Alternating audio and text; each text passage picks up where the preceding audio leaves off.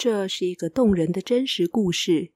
一位痛失四岁爱子的父亲，又面临妻子病危，他如何发现生命中无所不在的奇迹，发明了感恩农法，开办大地的学校，体会到幸福与快乐的真谛。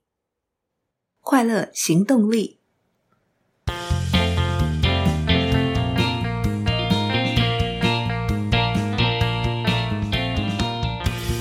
Hello，欢迎收听《快乐行动力》，这是一个学习快乐、行动快乐的 Podcast。我是向日葵，又到了分享好书的时间。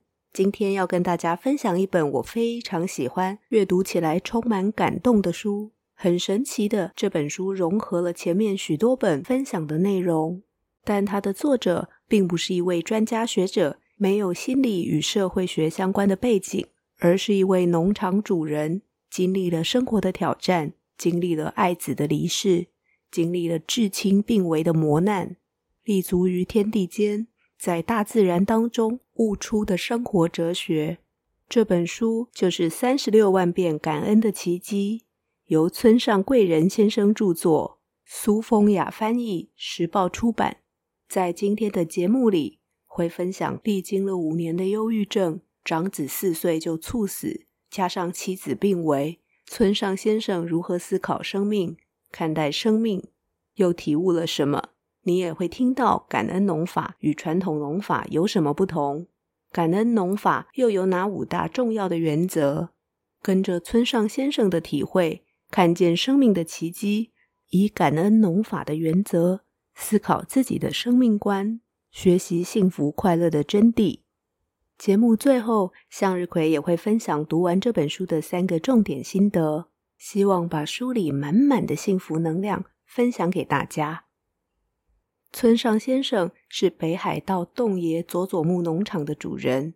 佐佐木农场不仅是北海道最知名的自然农法农场，感恩农法也已经被推行到西日本的淡路岛。村上先生四岁就过世的儿子叫做大地。大地与佐佐木农场的故事被拍成电影，也被制作成音乐剧。不仅以不同的形式记录了这个感人的真实故事，同时宣扬推广佐佐木农场感恩农法的理念。成为农人以前，村上先生原本是一位游泳教练，他希望教导不擅长运动的孩子体会运动的乐趣。但是工作几年以后，他发现自己变成一个一直追求记录的魔鬼教练。他发现自己离初衷越来越远，忽略了运动的乐趣。于是他辞去了这份工作。村上先生的妻子沙由美出生在北海道的农场。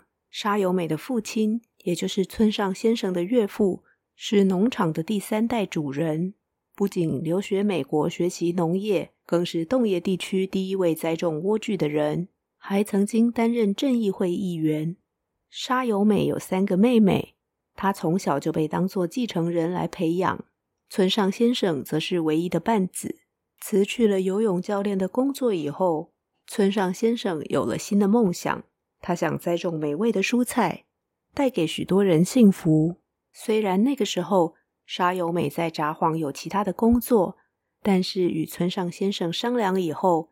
他们决定一起回到洞爷务农。那时的他们并没有想到，迎接他们的是一连串的动荡与磨难。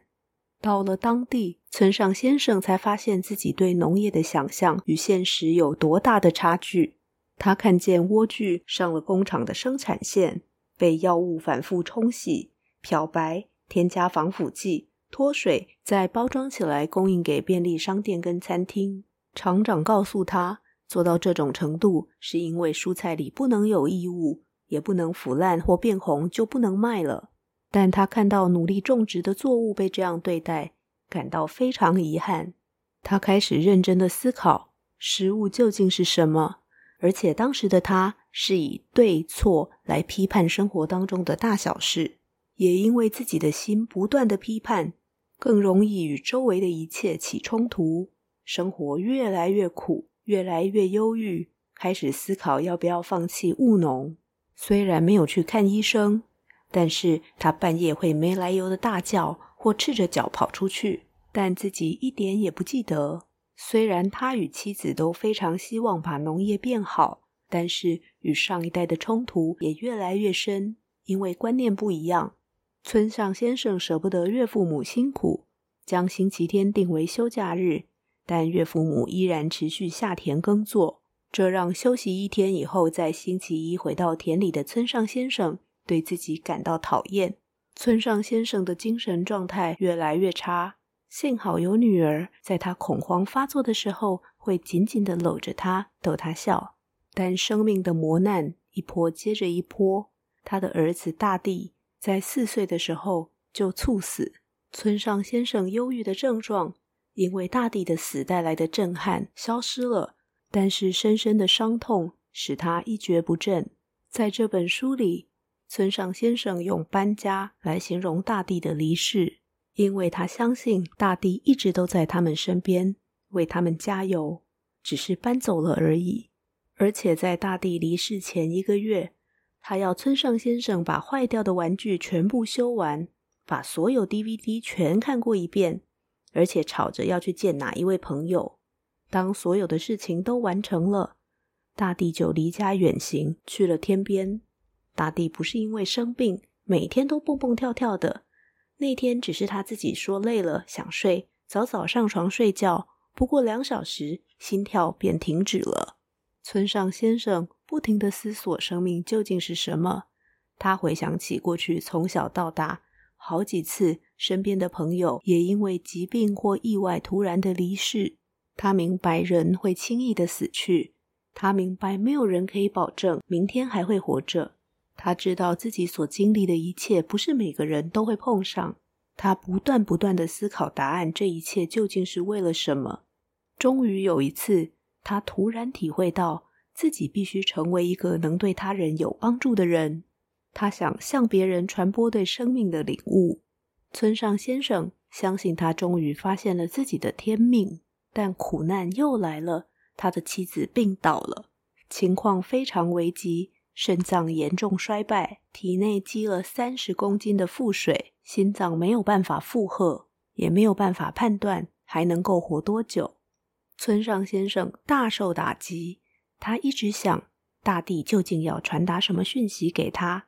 妻子沙由美生病的意义又是什么？反而是妻子沙由美出乎意外的平静，因为在大地搬走以后，沙由美非常想要了解死后的世界。大量阅读灵性的书籍，练习冥想与静坐。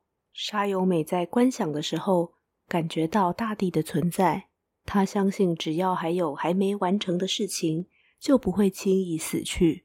经过了七个月以后，在大地忌日的隔天，沙由美一整个晚上都在小便，连续三天就这样体重少了十公斤。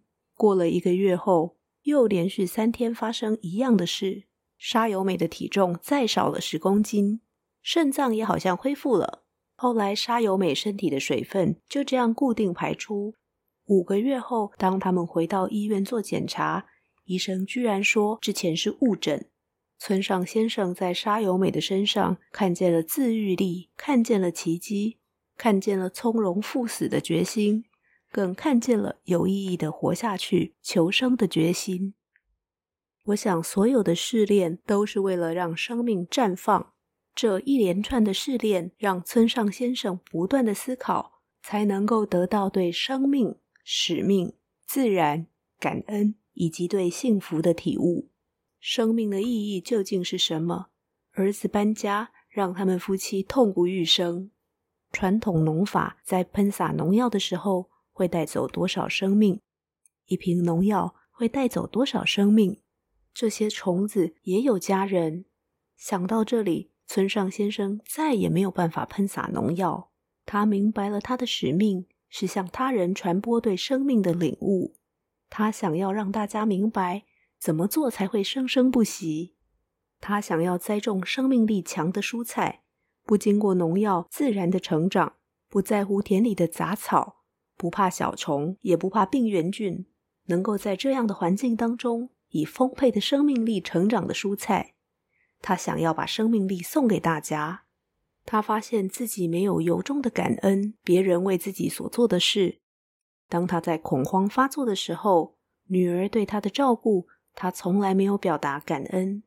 而且村上先生顿悟到，生命包括了看得见的与看不见的，像微生物、病原菌那些看不见的，也都是生命，在生生不息的循环里，都是非常重要的环节，都值得感恩。儿子大地的搬家，也只是从看得见的生命，成为了看不见的生命与能量。以自己的生命作为礼物，让他接收到感恩农法的讯息，让自己得以传播来自大地的礼物。感恩农法究竟是什么？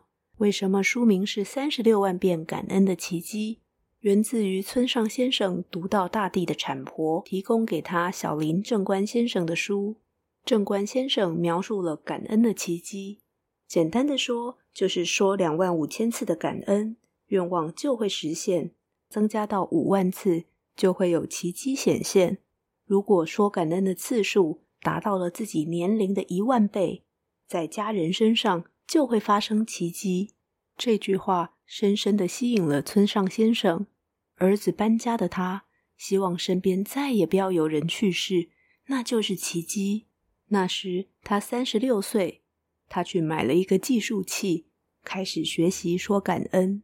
不过书上有一个非常严格的规定，也就是如果你说完感恩以后，在下一次说感恩之前，如果不小心发了牢骚，表达不开心、不满意或是抱怨，就会归零。不过只要能够在三秒内取消，就能够继续计算。村上先生非常严格的执行，就连肚子饿的想法都当作犯规，重新计算。就这样一路感恩取消。重新累计，终于达成了三十六万次的感恩。如果把取消归零的次数也算进去，可能超过了一百万次吧。那么大家猜猜看，完成了三十六万遍的感恩，究竟发生了什么奇迹呢？奇迹真的发生了。他的家人并没有改变，但是他转化了自己。在村上先生的意识中，对家人的看法已经改变了。村上先生的心态与看待事物的观点也改变了。无论发生什么事情，只要以感恩回应，就会变得幸福。只要能够专注、真诚地在心里说出感恩，我们的身边一直都充满感恩的奇迹。所谓的感恩农法，就是对蔬菜说感恩。感恩的对象不只是蔬菜，包含农场里所有生命的存在，包括小虫。杂草、病原菌、微生物都是值得感恩的存在。别人觉得他很奇怪，但他认为自己没有剥夺这些生命的权利。在这个世界上的事情，又如何能够判断什么是正常的，什么是异常的，什么是对，什么是错？其实都取决于每一个人自身的心态与观点。经过了许多的失败。村上先生也感受到大地给他的正面回馈，渐渐地种出能够生长到最后收成期的蔬菜。这些蔬菜吃起来的味道就是不一样，而且不容易腐烂。在其他农场的莴苣因为天候影响无法出货的时候，佐佐木农场仍然能够照常出货。也因为蔬菜有些不一样，他们引起了农会的注意，怀疑他们使用过多的农药。要求他们提出生产履历，但是他们没有使用农药，提供不出来。村上先生考量许久，因为不想造成承办人员的麻烦，决定退出农会。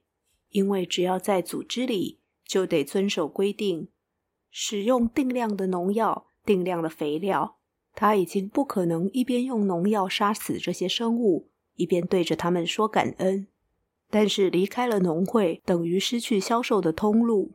于是他开始去拜访札幌那些只采购好食材的蔬果行和餐厅，向他们说明他想要栽种生命力很强的蔬菜，想要把生命力送给大家。但不管他怎么说，都很难得到对方的接受与采纳。到这个时候，他还没有对其他人提到感恩心法，直到他遇到一位以汤咖喱闻名的奥之洋介社长。他们两个相谈甚欢，一见如故。奥之先生向他追问蔬菜里的秘密，村上先生回答他：“没有什么秘密。”反问奥之社长：“那你会买我们的高丽菜吗？”奥之社长这样回答他：“贵人兄在做的事情是好是坏，还是另有独门诀窍，我并不晓得。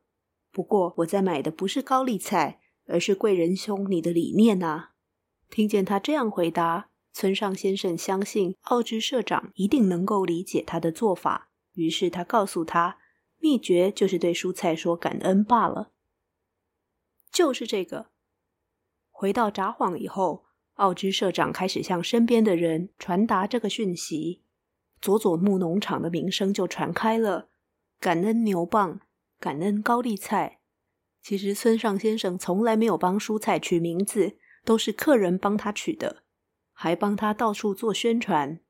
二零一八年北海道地震的时候，他与协助灾民的执行长见面，提到自己就是栽种感恩蔬菜的人。对方回应：“那么你做的事情就是感恩农法了。”这就是感恩农法的由来。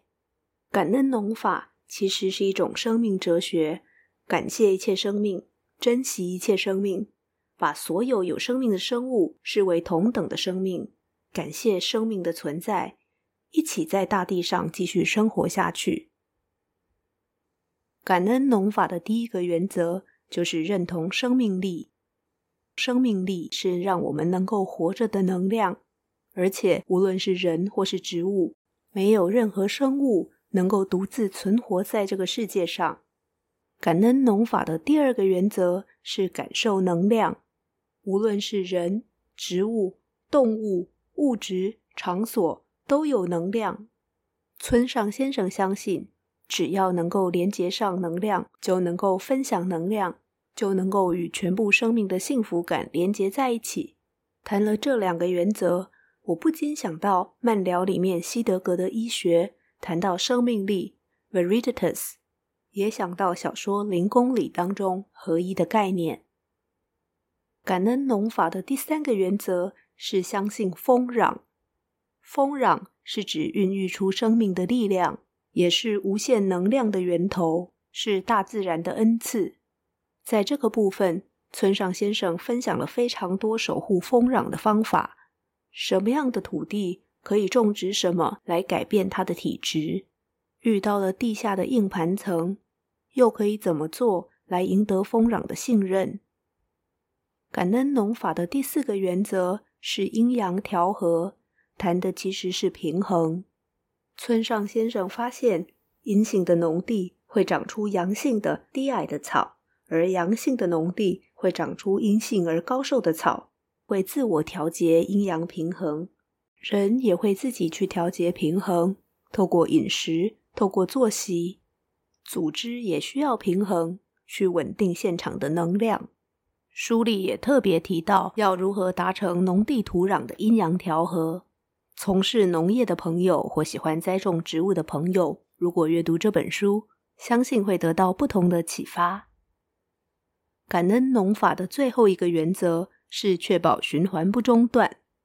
村上先生认为这是自然法则中最基本的要素。大自然没有开始，也没有结束，而是不断在循环。而且是一种向上螺旋的循环，春夏秋冬不断的循环，水的三态也是循环。村上先生发现白萝卜是跟着太阳一起旋转长大。如果在白萝卜的叶子上面做个记号，过了几天之后，就会发现它的位置改变了。感恩农法的基本理念就是沿着循环的轨迹，培育富有生命力的植物。而一切的循环都是能量的串流。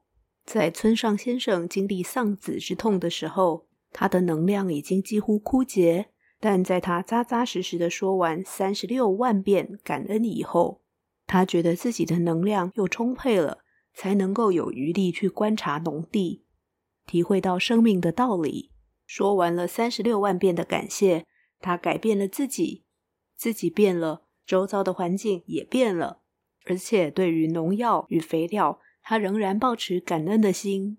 战后如果没有农药与肥料，当时的日本是无法度过粮食危机的。没有岳父母，也没有办法实现感恩农法。过去总是以对错来评断生活，伤害自己也伤害对方，其实陷入忧郁，一切都是自己的问题。在书的尾声，是一篇又一篇的感激，感谢他的家人，感谢帮助过他的人，感谢制作电影与音乐剧的人，感谢生命的恩典。这本书深深感动了我。向日葵的第一个心得是感恩的循环。当我们由衷的、发自内心对一切感恩的时候，会非常的知足，会看见自己的拥有，会感受到长久而真实的快乐。处在愉悦的状态下，会知道应该如何采取行动。行动就是成功，能够行动，值得感恩。就这样展开了感恩、知足、快乐。行动的循环。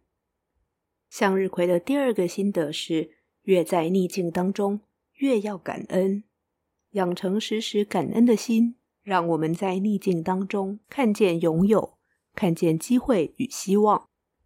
向日葵的第三个心得是：当我们用感恩的心看世界，其实身边处处是美丽的奇迹，快乐一直都在我们身边。无论正在收听节目的你，处在顺境当中，或是在逆境里努力，试试看发自内心说感恩，真心去感恩所有的人事物的存在，转化了自己，愿望就有机会实现，奇迹就有机会显现。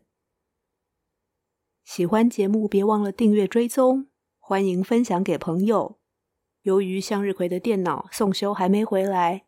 这本书的读后心得心智图也要晚一些才会补上。欢迎你在 Apple Podcast、Spotify 或 Mixer Box 留下评论与留言。感谢你的收听，希望这集的分享能为你带来一些启发，带来更多的正能量。今天的分享就到这里喽，追求快乐，立刻行动，祝你快乐，我们下次见喽，拜拜。